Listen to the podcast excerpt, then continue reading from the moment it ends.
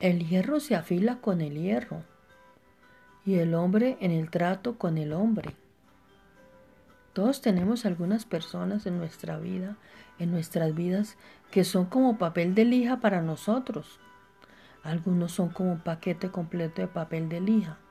Lo creas o no, Dios los coloca en nuestras vidas para suavizar nuestras asperezas. Todos somos como diamantes en bruto.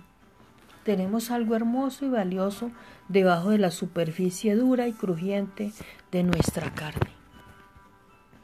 Cuando Dios comenzó a trabajar la madurez espiritual en mí, colocó varias personas en mi vida con las que me resultó muy difícil tratar y pensé que necesitaban ellos cambiar, pero Dios quería usarlos para cambiarme.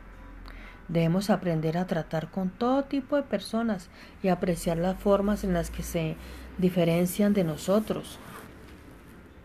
Estoy segura que hay personas en tu vida que también son muy diferentes a ti.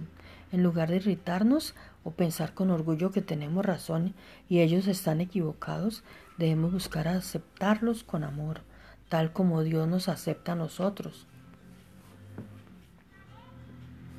Podemos estar decididos a amarnos y llevarnos bien unos con otros, sin importar cuán diferentes seamos, sean nuestras personalidades o situaciones.